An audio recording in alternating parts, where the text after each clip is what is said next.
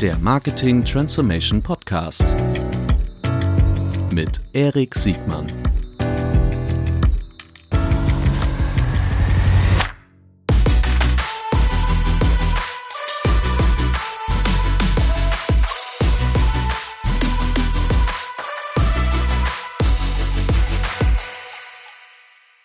Herzlich willkommen zu einer neuen Folge des Marketing Transformation Podcasts. Heute mit einem großartigen Gast. Herzlich willkommen, Norman Wagner von der Deutschen Telekom. Moin, Norman. Moin, Erik. Grüß dich. So, du bist äh, Herr der Ringe, Herr der Mediaringe bei der Deutschen Telekom. Äh, ist das richtig? Kann man das so ja, sagen? Ja, also Du bist ein bescheidener ja. Mensch, ne?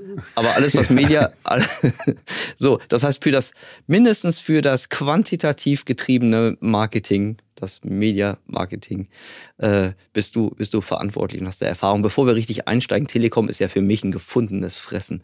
Äh, ich freue mich da sehr drauf für die Diskussion. Bevor wir richtig einsteigen, erzähl uns doch mal kurz etwas über dich, bitte. Ja, ähm, Norm Wagner, wie du eben schon sagtest, ich bin bei der Deutschen Telekom, bin dort im Headquarter als Leiter Konzern Media angestellt und das jetzt schon seit 2018. Also auch schon eine ganze Weile.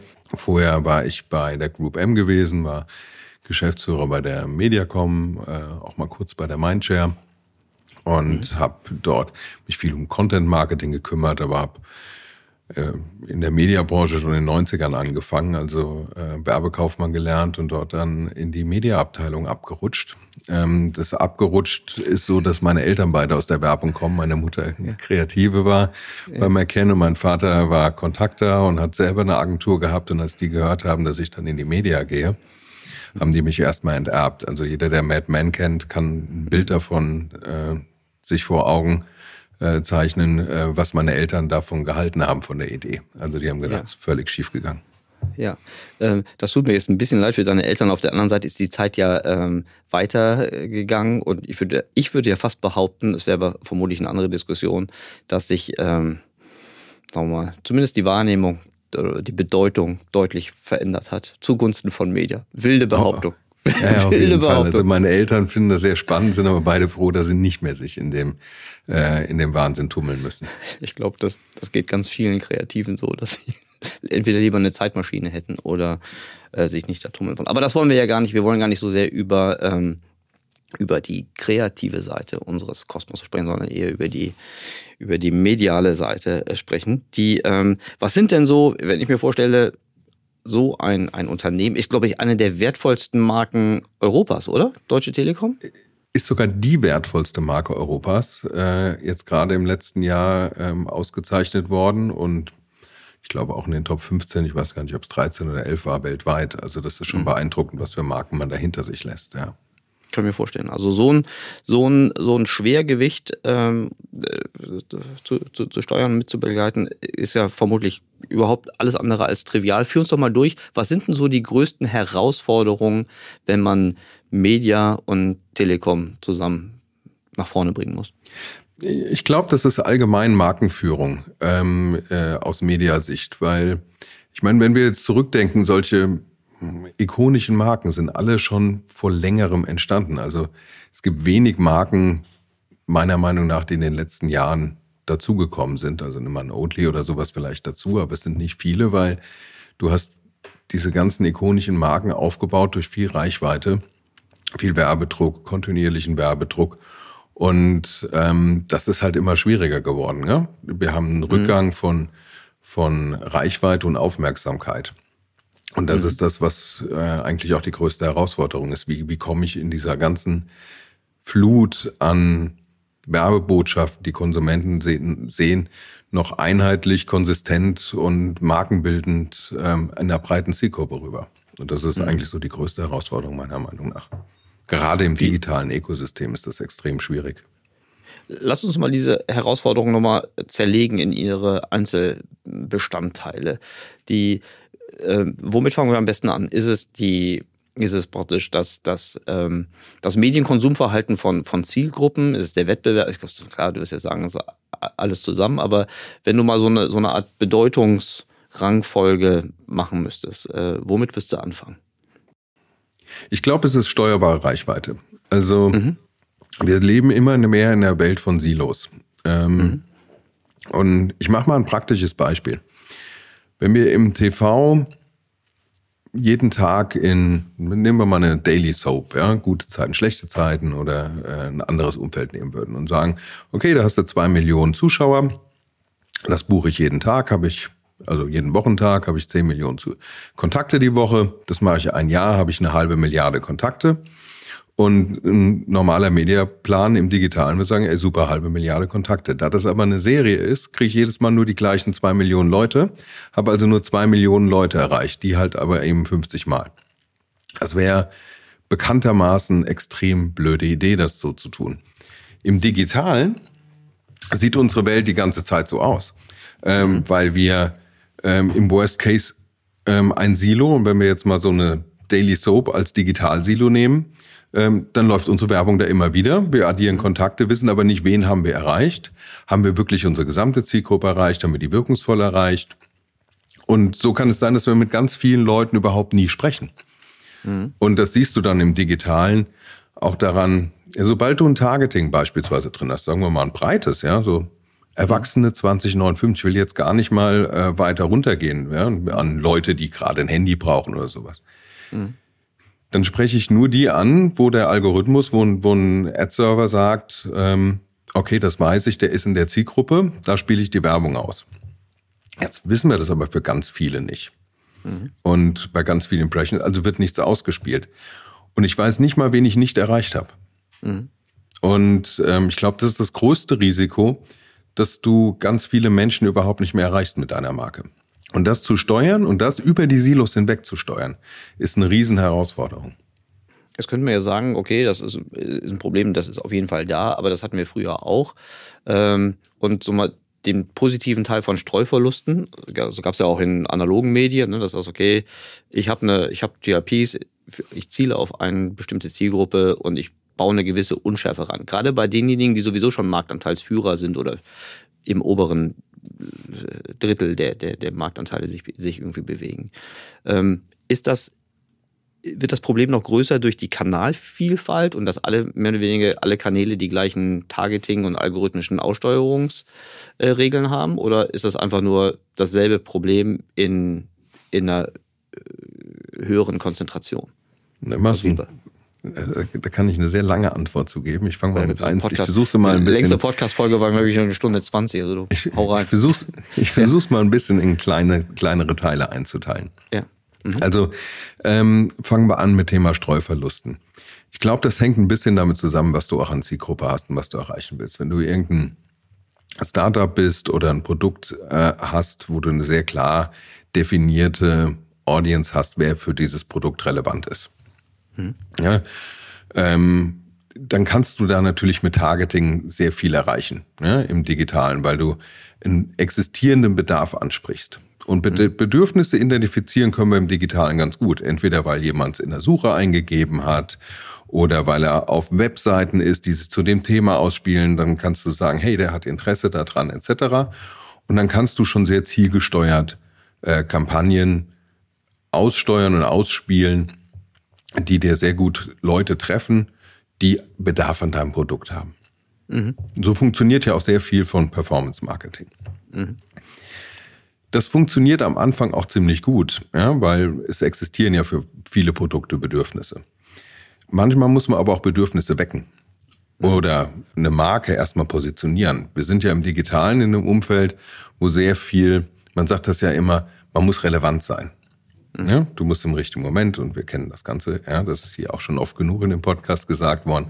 Aber ähm, manchmal muss ich halt auch Relevanz erzeugen. Wenn du in einem mhm. Umfeld bist, wo du Skippable-Formate hast, ja, oder ähm, weggeswiped wirst, ja, weil du in einem Feed drin bist, dann ähm, und du hast als Marke oder als Produkt keine Relevanz, weil es ein neues Produkt oder kennt noch keiner oder interessiert sich keiner für, dann wirst du immer geskippt werden. Und dann ist es halt extrem schwierig, überhaupt erst Relevanz zu erzeugen.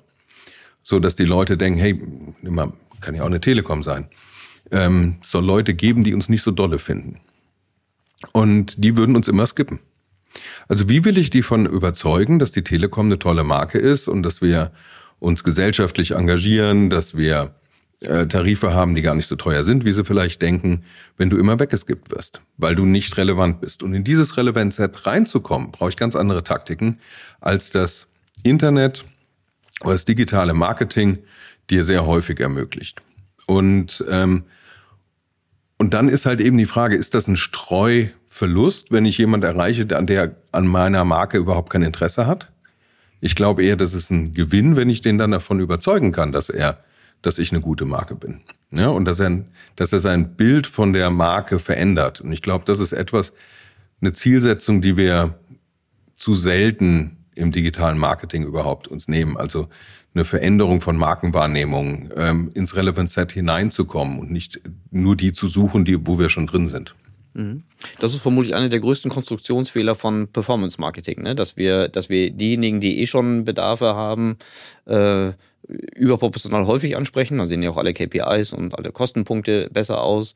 Äh, wenn wir es zu wenig schaffen, wirklich Bedarf zu wecken oder schlummernden Bedarf zu, zu, äh, zu, zu transformieren in Interesse oder gar Kaufakte. Äh, absolut. Also ich glaube, wenn du als Unternehmen wachsen willst, kommst du relativ schnell an einen Punkt, wo du genau sowas tun musst. Ja, weil mhm. äh, mehr Leute davon zu überzeugen, dass sie ein Bedürfnis nach deinem Produkt haben.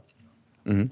Das ist, das ist vermutlich, ist dieses Verständnis was du, was du, für das du ja auch oft auch auf den, auf den Bühnen dieser Welt äh, plädierst, dieses Verständnis, dass Performance Marketing auch so einen Konstruktionsfehler hat, wenn man nicht wirklich äh, bewusst drüber nachdenkt. Äh, ist, das, ist das Verständnis bei euch schon immer da gewesen oder wie lange hat es gebraucht, um so wirklich einzusickern?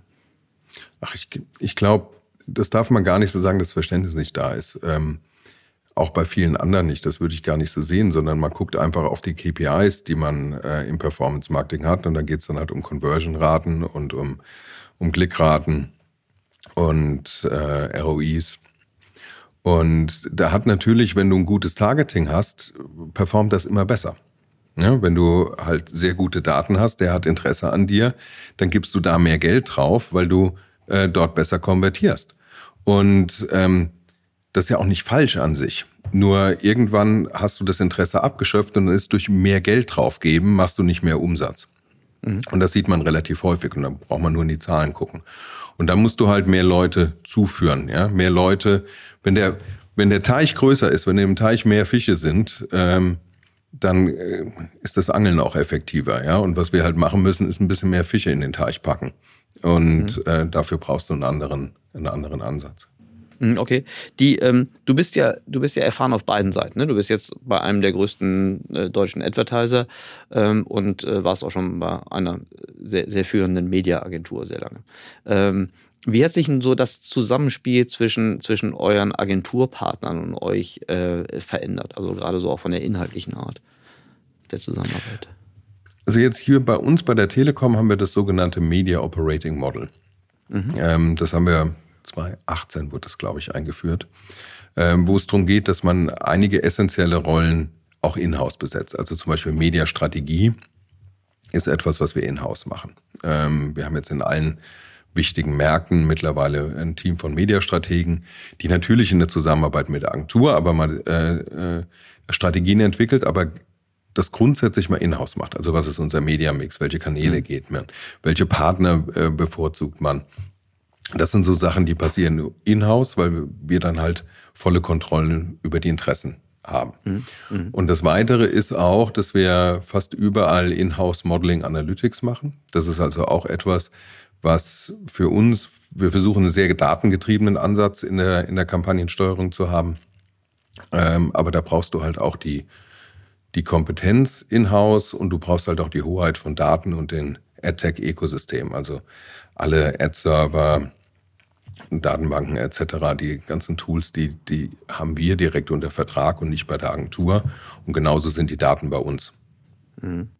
Ich glaube, das ist ein ganz zentraler äh, Unterschied zu, zu vielen anderen großen Brands. Also egal, ob sie jetzt eine, eine Direct-to-Consumer-Aufstellung haben oder indirekt äh, arbeiten. Das ist natürlich deutlich schwerer, dass ihr schon sehr früh angefangen habt, äh, dieses Media Operating Model und damit auch diese Konsequenz aus der, aus der Organisation und technischen Infrastruktur auch nach innen oder wenigstens an euch heranzuziehen. Ähm, jetzt so, wenn du, wenn du jetzt mit das, das wenn ich es richtig erinnere, bist, also du gerade selbst gesagt, ne, das Modell ist ungefähr vier Jahre alt. Was sind so deine Learnings? Also was war, was war, was war vielleicht leichter als gedacht oder ergiebiger als gedacht und was war deutlich schwerer als gedacht? Na, ich glaube, bei jedem Unternehmen erstmal ähm, Personal auch wieder aufzubauen. Das ist schon, mhm. das ist schon schwierig bei großen Unternehmen. Und zu sagen, wir brauchen die Kompetenz in-house und das ist etwas, was man nicht outsourced. Da muss man schon mhm. ein paar gute Begründungen haben. Wieso, und, darf ich kurz unterbrechen? Warum ist das ja. so? Weil bei der, also wenn du jetzt Produktentwicklung machen würdest, äh, Pricing-Strategien, alles mögliche, also alles, was dich da am Produkt äh, so dranhängt, mhm. äh, da wird ja auch weniger äh, argumentiert, zumindest nicht mehr heute. Äh, bei Media und Marketing wird immer noch so wahnsinnig, also nicht überall gleich, aber bei vielen gerade größeren und etwas älteren Advertisern äh, sind die Diskussionen häufiger als bei einem schnell wachsenden Unternehmen, zum Beispiel in der Berliner Szene als Stereotyp. Hast du eine Erklärung, warum das so ist? Weil es auch andersrum funktioniert und auf den ersten Blick auch gut funktioniert. Also, ähm, Dieses auf den ersten Blick ist interessant. Was, was funktioniert denn auf den zweiten Blick weniger gut? Na, ich glaube, ich glaube, diese Kompetenz in-house zu haben. Du entwickelst dich ja mhm. weiter und Kompetenz in-house, was, welche Medien funktionieren, äh, was haben wir da gelernt, ähm, Modelings zu machen, ähm, die richtigen Fragen zu stellen. Da, wächst ja auch Wissen an über, mit der Zeit, was du mhm. nicht durch Wechsel dann äh, wieder mal ein neues Team auf der Agentur etc. oder mal einen Agenturwechsel, sowas soll ja auch ab und zu mal vorkommen und dann mhm. ist das alles weg. Aber wenn du das mhm. als quasi deine Kernkompetenz äh, begreifst, dann sollte man das meiner Meinung nach in-house haben. Aber das ist halt kein sofortiger Effekt, den du siehst, ähm, dass dann sofort deine Zahlen besser werden etc.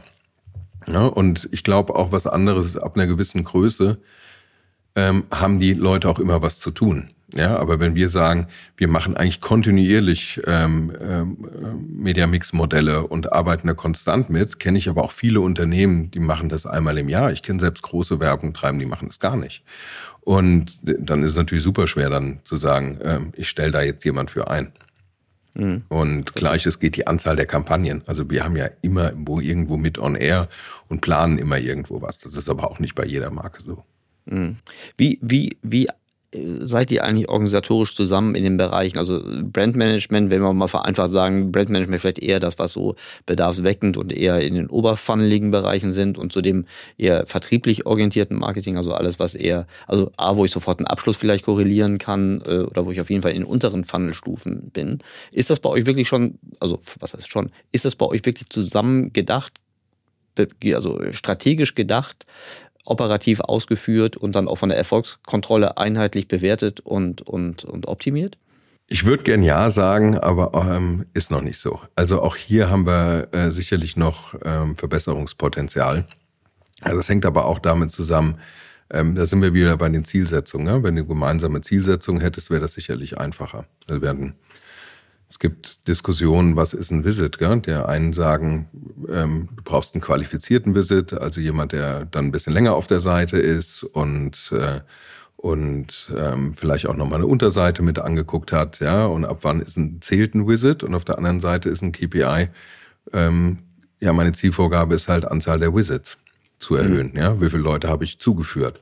Und das macht schon einen signifikanten Unterschied, wo du drauf gehst. Und das ist oftmals auch eine, eine Managementfrage ähm, mit was für Zielen steuere ich die Units und dann kriegt man das auch deutlich besser zusammen. Mhm. Was würdest du, was würdest du ähm, anderen, vielleicht auch eher größeren Advertisern, die so eine, also eher schon eine, eine sagen wir mal, D2C Möglichkeit haben, vielleicht nicht exklusiv, sondern auch eine, eine große Brand haben, wenn, du hast bestimmt schon oft über euer Media Operating Model, Model gesprochen, aber wenn du denen Lust auf euer Modell machen solltest, was sind so die, die wesentlichen äh, Kernpunkte, wo, wo du sagen würdest, okay, da dürft ihr auf keinen Fall Kompromisse machen? Ich, ich glaube, ähm, selber Strategien im Haus zu entwickeln und mhm. wirklich die Kompetenz zu haben. Das ist für mich das A und das O, weil du wirklich kontinuierlich besser wirst. Wenn ich mir angucke, wo wir vor vier, fünf Jahren waren, zu dem, wo wir heute sind, was wir, was für strategische Herleitung, wie wir Kampagnen angehen, das ist schon ähm, eine ganz andere Liga mittlerweile. Und ähm, da ist meiner Meinung nach auch der größte Hebel, weil du, du wirst kontinuierlich besser. Also ähm, und diesen Entwicklungsprozess wirklich zu managen, dafür brauchst du das eigentlich. Dafür brauchst du die Kompetenz in-house und dafür brauchst du das Know-how. Weil sonst wirst du nicht besser, sonst machst du immer wieder das Gleiche. Mhm. Das kann, ich mir gut vorstellen. Die, ähm, also ich, als ich es zum ersten Mal gesehen habe, also du weißt ja, ich komme ja eher aus der, aus der Lower Funneling E-Commerce-Welt, äh, wie gesagt, das ist eigentlich ein, ein, nicht ein Kompromiss, aber es ist eine gute, sinnvolle, hybride Struktur, die auch so eine Organisation wachsen lässt und nicht gleich überfordert. Ich habe früher immer so gedacht, man müsste von, von, von 0 auf 100, 0 auf 100 ist nie richtig, ne? aber man müsste diesen, diesen, diesen Wechsel ähm, radikal machen. Ähm, das, was ihr gemacht habt, ist ja auf der einen Seite schon radikal, weil das damals, also wart ihr noch mit die Ersten, die sowas gemacht haben, aber es lässt die Organisation auch mitwachsen. Äh, war das so von außen eine, eine, eine halbwegs treffende Beobachtung oder habe ich da geträumt?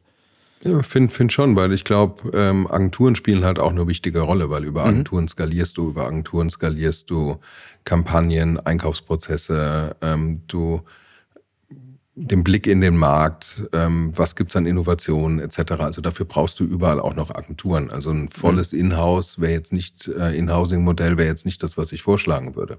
Mhm. Ähm, vor allem, weil du halt immer auch Peaks hast, ja, wo du mehr Kampagnen, mehr Werbedruck draußen hast und weniger. Und das kann eine Agentur mit ihrer Größe halt viel besser ähm, managen, als wie du das in-house machen könntest. Mhm. Ja, das kann ich mir gut vorstellen.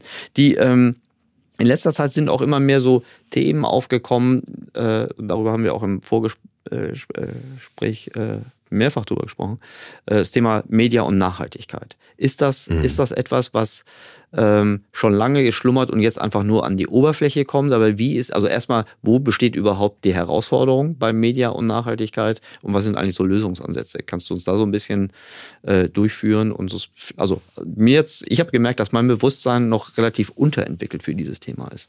Also im Mediazusammenhang, äh, sonst glaube ich nicht. Ja, also bei, bei, bei uns ist das äh, dies Jahr wirklich sehr hoch auf der Agenda. Wir arbeiten da schon länger dran. Mhm. Äh, aber dieses Jahr wollen wir zum Beispiel bei unseren Kampagnen die volle Transparenz über den Carbon Footprint herstellen. Das heißt, wir ähm, werden dieses Jahr in allen unseren Mediaplänen neben Kosten, Anzahl der Kontakte und so weiter ähm, halt auch eine Spalte haben, wo wir äh, Carbon Emissions mit drin haben.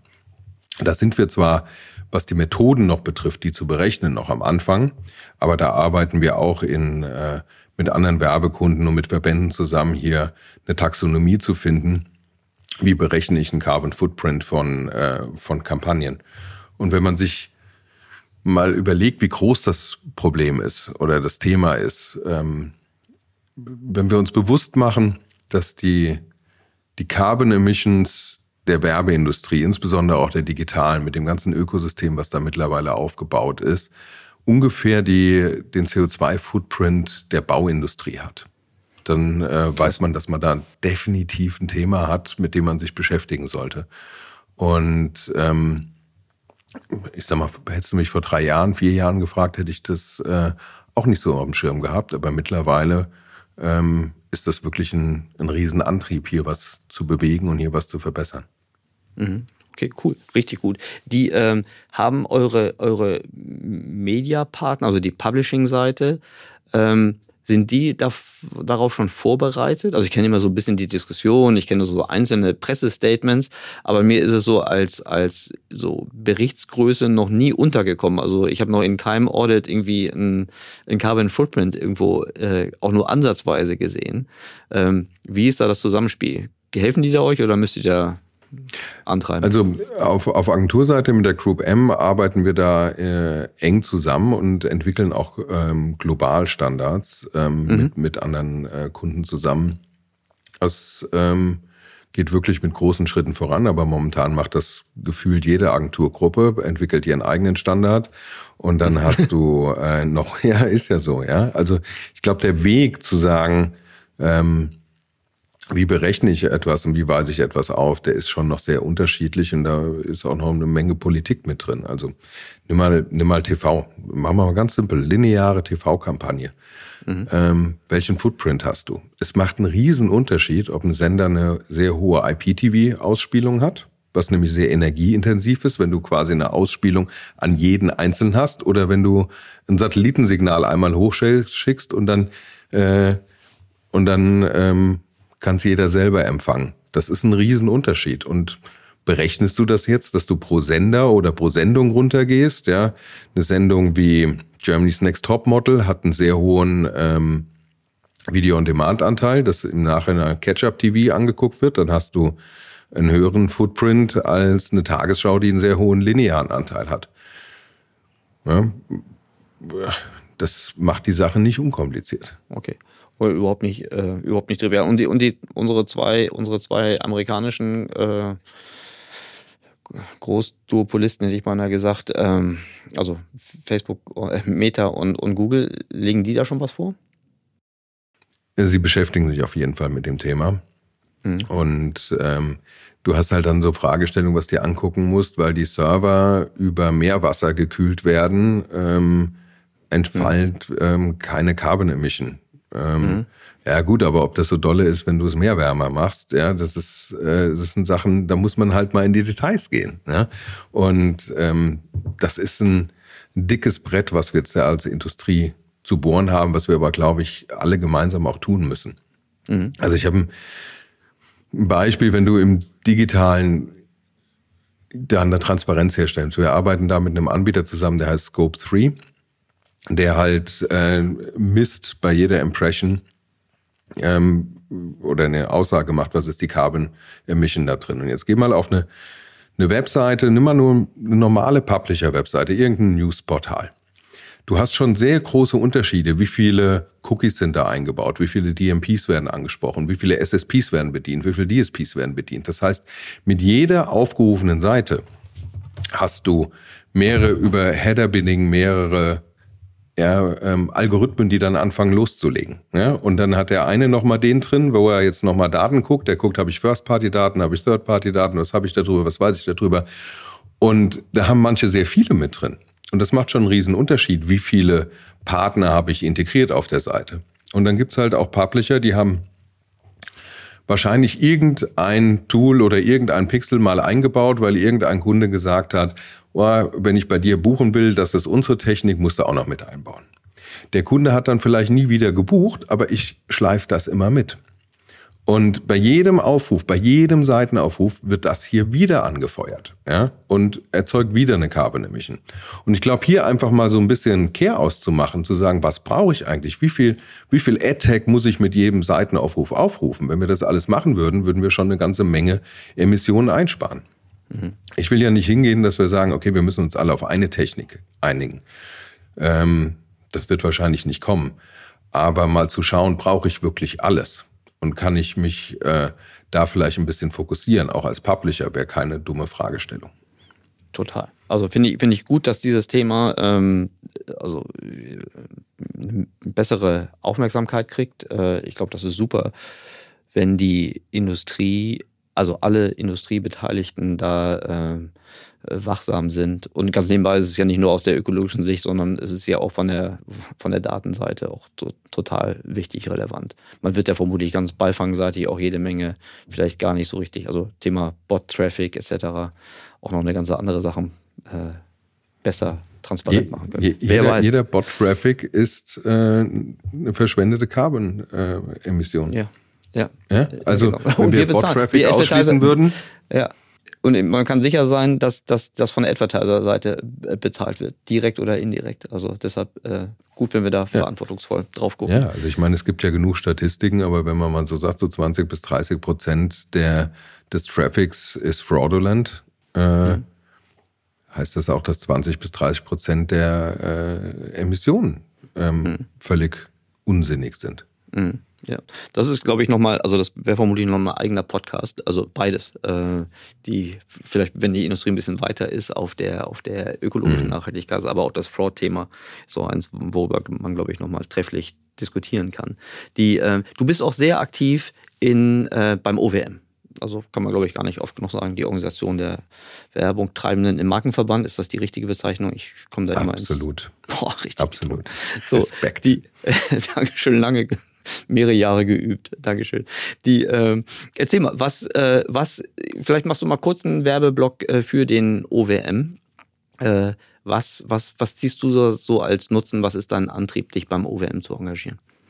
Naja, ich glaube, es ist insbesondere aus der Austausch mit anderen Werbungtreibenden, dass man mhm. äh, gemeinsam Themen vorantreibt. Ähm, ja, momentan ein Riesenthema, was, was das Thema Werbeverbote betrifft, ja, mhm. High Fat, Salt, Sugar. Mhm. Ähm, da ist ähm, da eine gemeinsame Meinungsbildung zu haben und eine gemeinsame Stimme ist sicherlich schon äh, von Vorteil. Mhm. Ähm, Thema digital ähm, Strategien sich anzugucken, von anderen zu lernen. Wir haben sehr viele Webinare, die wir, die wir dazu machen. Ähm, auch Thema Datenschutz. Das sind alles Sachen, wo auch gerade mittelgroße oder kleinere äh, Advertiser ganz oft gar nicht den Zugang zu haben.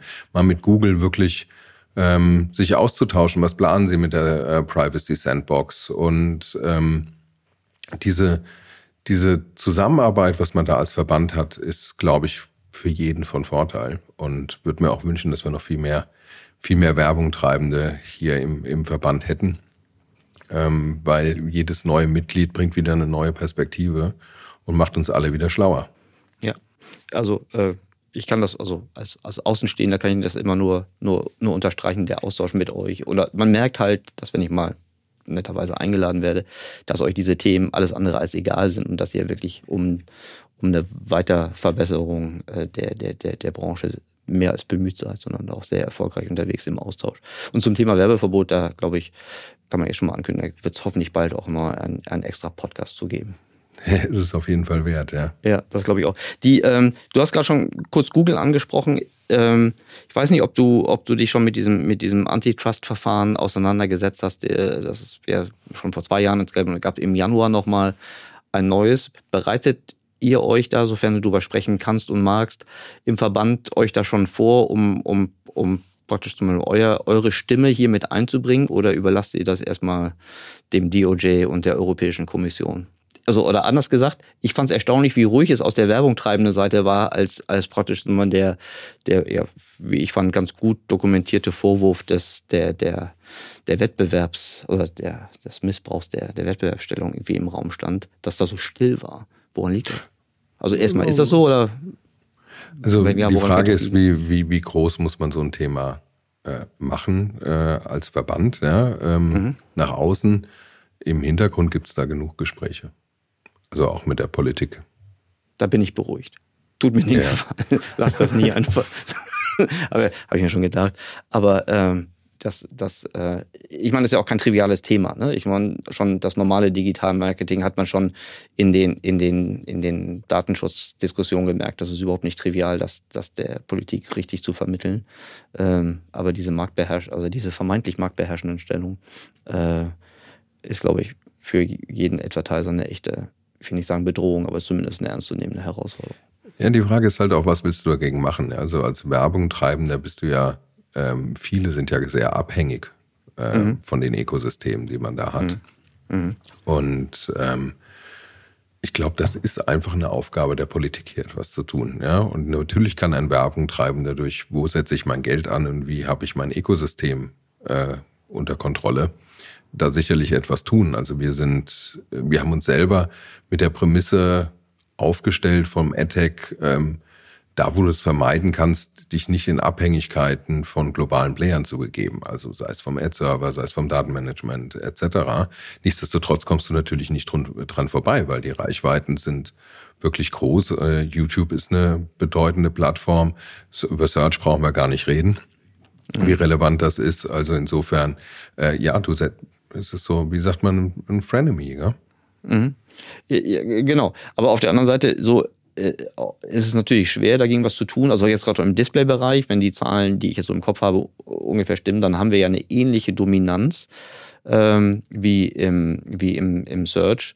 Nur dass da die, das, das Preisbildungsprinzip noch, noch deutlich, sagen wir mal, leichter beeinflusst werden kann, um es mal echt sehr diplomatisch auszudrücken. Ähm, und das hat natürlich dann Kostennachteile. Also nicht hier, äh, streng genommen ja nicht nur, wenn das wirklich so ist, und das, wie gesagt, ist ja ganz, ganz, ganz ordentlich argumentiert, ähm, hat das ja Nachteile für die Advertiser als auch für die unabhängigen Publisher. Ja, also wer die Klage des US-Justizministeriums sich mal genau anguckt, ähm, der ähm, wird seiner Aussage, dass das ein Problem ist, ähm, nur zustimmen können. ich bin sicher, dass uns dieses Thema noch weiter beschäftigen wird. Vielleicht, vielleicht nicht nur vor dem Mikrofon, sondern auch, ja. auch, auch, auch dahinter. Aber ich ja. meine, es gibt ja auch Sachen, also wir haben ja auch dieses Thema Cookie-Apokalypse, was da auf uns mhm. zukommt. Ja? Mhm. Also ich glaube, das Problem ist ja schon länger groß, ja, weil ähm, wenn Klar. du mit keinem Apple-User sprechen kannst, ja, weil du, weil Safari einfach keine Cookies und Tracking zulässt, und man weiß, dass so jemand wie die Telekom einfach eine der größten Apple-Distributoren ist und mhm. wir einen sehr hohen Marktanteil bei Apple-Kunden haben, muss man dann feststellen, mhm. dass wir gerade bei Apple-Kunden nicht besonders performant sind. Und ja. äh, das, der Punkt ist, die anderen, da wo ich noch Cookies habe, das ist noch gut genug. Und ich glaube, das mhm. ist das Problem, was wir in der Branche haben, dass vieles noch gut genug ist. Und ähm, nichtsdestotrotz ist es absehbar, dass äh, sich hier was ändern muss. Und ich weiß nicht, ob du das gelesen hast, dass wir ja als äh, mit, mit drei weiteren äh, Telcos hier ein äh, neues Joint Venture gerade am Gründen sind. Mhm ähm, mit Vodafone, Telefonica und Orange und die Deutsche Telekom ein Joint Venture, was einen, einen Privacy First, den Konsumenten die Kontrolle zurückgebenden Identifier für das Ökosystem äh, zur Verfügung stellen. Also Identifier ist schon fast zu viel gesagt, aber ähm, weil es sehr individuell, jeder, es wird nicht eine ID sein, der Konsument hat die Kontrolle, wem gebe ich das, wem nicht, etc. Und da bauen wir momentan dran. Und ich glaube, dass das auch nochmal ein bisschen was verändern wird im Ökosystem, ähm, um hier auch kleineren Publishern die Möglichkeit zu geben, ähm, über ja, ihre Leistungen nachzuweisen. Wen habe ich erreicht? Wen habe ich nicht erreicht? Wo kriege ich was? Also ganz, wo es uns hilft, da wo wir am Anfang drüber gesprochen haben, Reichweitensteuerung, Frequenzsteuerung, wie baue ich eine Marke? Ich glaube, da äh, kann das auch mithelfen. Und das ist halt etwas, was, ähm, was ein ganz anderes Konzept ist als das, was die GAFAs hier haben. Total. Und ähm, es ist ja, also ich glaube, die Notwendigkeit, ein, nennen wir es mal, GAFA-unabhängiges Identification System zu haben. Das, das ist ja ein Wunsch, der schon in der Industrie schon ganz lange da ist. Und bis jetzt haben sich meiner Kenntnis nach die, die Ansätze, die es in der Vergangenheit gab, halt noch nicht so richtig durchgesetzt, kann man gar nicht sagen, aber nicht so richtig in der, in der, in der Breite und in der Qualität ähm, etabliert. Ich finde euer Ansatz, ohne dass ich ihn jetzt natürlich schon kennen kann, äh, aber rein theoretisch eine, eine vierte Partei, also wenn man sagt, eigentlich ist es ja nur Google, Meta und Apple, die so richtig die äh, Zugänge haben. Wenn es eine vierte Partei Unterschätzt gäbe, die, Amazon nicht. Genau, bis jetzt, genau, die, die werden noch dazukommen, aber bis jetzt ist es ja noch nicht so. Ne? Die haben jetzt noch nicht, hm. die, haben, die haben noch weder Devices noch haben sie so viel mediale Reichweite. Also die haben eine spezifische Reichweite im E-Commerce. So, aber du hast total recht. Äh, sowas zu schaffen äh, wäre natürlich großartig. Du hast gerade von der Publishing-Seite gesagt, aber wenn man so ein Konstrukt ins Leben bringt und etablieren würde, würde man das denn nur den Publishern öffnen und sonst nur den Teilnehmern des, des nennen wir es mal, ID-Networks oder würde man das auch unabhängigen Advertisern zur Verfügung stellen? Ja, auf jeden Fall allen. Also ich meine, wir reden ja hier, sowas ist ja ganz klar eine Infrastrukturlösung, mhm. ähm, wo du die Gatekeeper-Funktion der Browser im Prinzip mhm. nicht mehr hat. Also wenn du guckst, warum, warum haben viele die hier Alternativen versucht haben aufzubauen, ähm, Probleme gehabt, weil sie halt immer den äh, Browser als Gatekeeper hast. Ja. Und ja, oder weil sie keine Matching-Quoten hatten, ne? weil sie, weil sie praktisch über geräteübergreifend einfach nichts mehr getroffen genau. haben. Ja, okay. Richtig cool. Also da drücke ich auch noch, das wäre nochmal ein eigener Podcast. Ich weiß nicht, wann, wann, wann ihr dann soweit seid, dass ihr darüber sprechen könnt und wollt, aber das wäre natürlich ein großartiges Thema. Bisschen nerdig, also aber total relevant. Die, die EU-Kommission hat dem Joint Venture vor, wenig, vor ein paar Wochen ohne jegliche Auflagen zugestimmt. Also insofern. Ähm, das wäre auch witzig, wenn die dagegen. Das wäre sehr witzig hm. gewesen, wenn das verhindert. You, you never know. Ja, klar, wäre vermutlich ein handwerkliches Missverständnis, aber großartig. Also da drücke ich jetzt schon mal uns allen die Daumen, dass ihr damit großen Erfolg habt und dann, wenn, wenn, wenn, du, wenn du magst, zum gegebenen Zeitpunkt, dass wir darüber mal äh, in, in, in Tiefe reden großartig. Herzlich da gerne. Das ist toi, aber dann toi, auch ein 40 Minuten Podcast locker. Ja, ja sowieso. Sie, äh, und vermutlich ein relativ hohes Nerd-Level, aber hier, wir machen das ja nicht zur Unterhaltung. So, die. Ich glaube, das Nerd-Level habe ich heute auch schon ein bisschen nach oben oben gepusht. Ja, ja ich, ja. Äh, ich kann da auch nichts für. Es tut mir echt leid, wenn das, du dein Leben lang äh, dich mit Zahlen und Media umgibst. Ja, ist es manchmal nicht ganz so viele bunte Bildchen. Das ist total in Ordnung, weil es hochrelevant ist und wie gesagt, das ist kein Unterhaltungsformat. Das äh, müssten wir ganz anders gestalten. Die, äh, die, die, meine Abschlussfrage. Ich weiß nicht, ob du sie schon mal gehört hast. Äh, was ist dein größtes noch nicht begonnenes Projekt? Oh, ein Buch zu schreiben.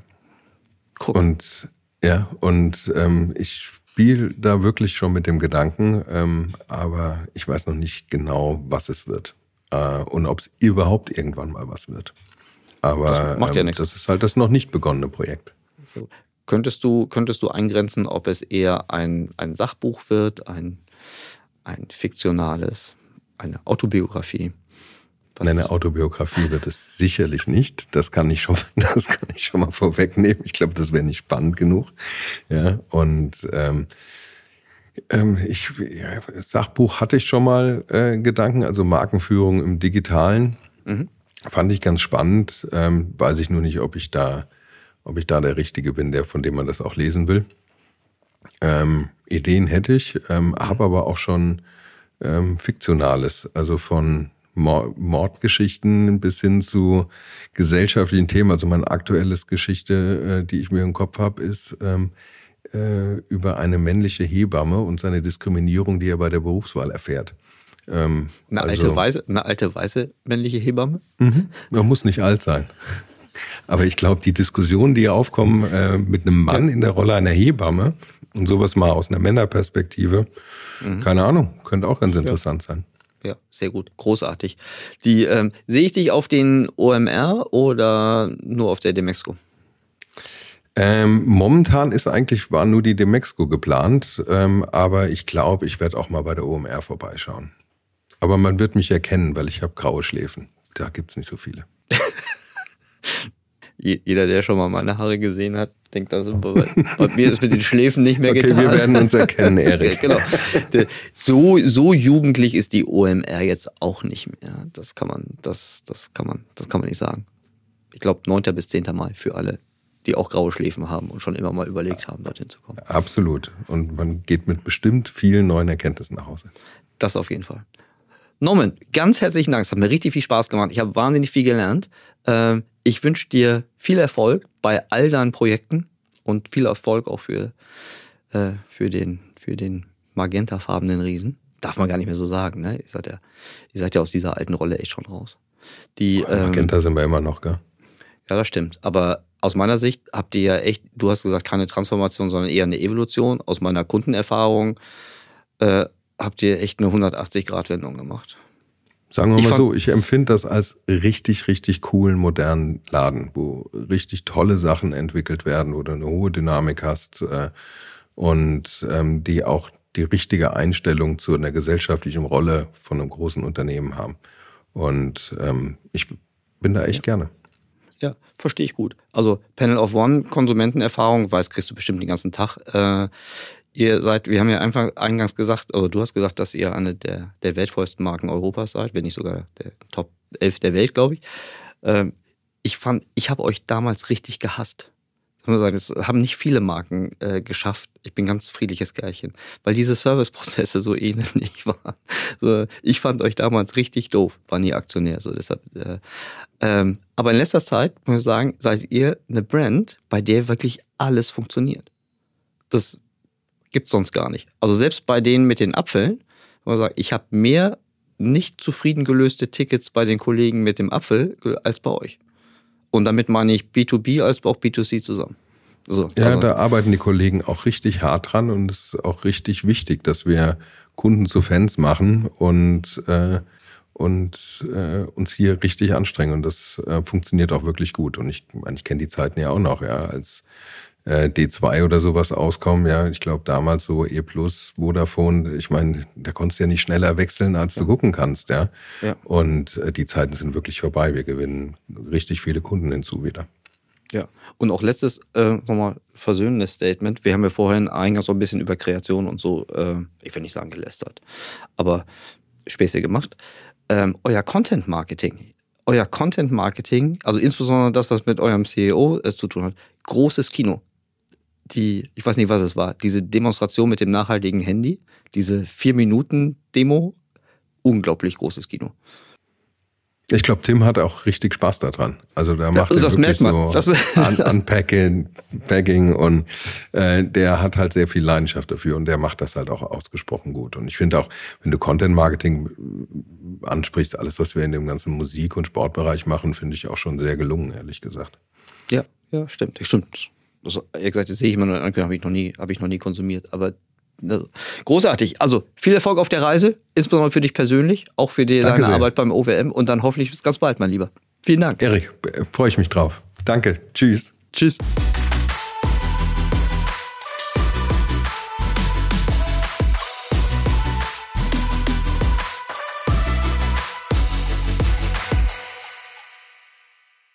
Podcast wird produziert von Podstars bei OMR.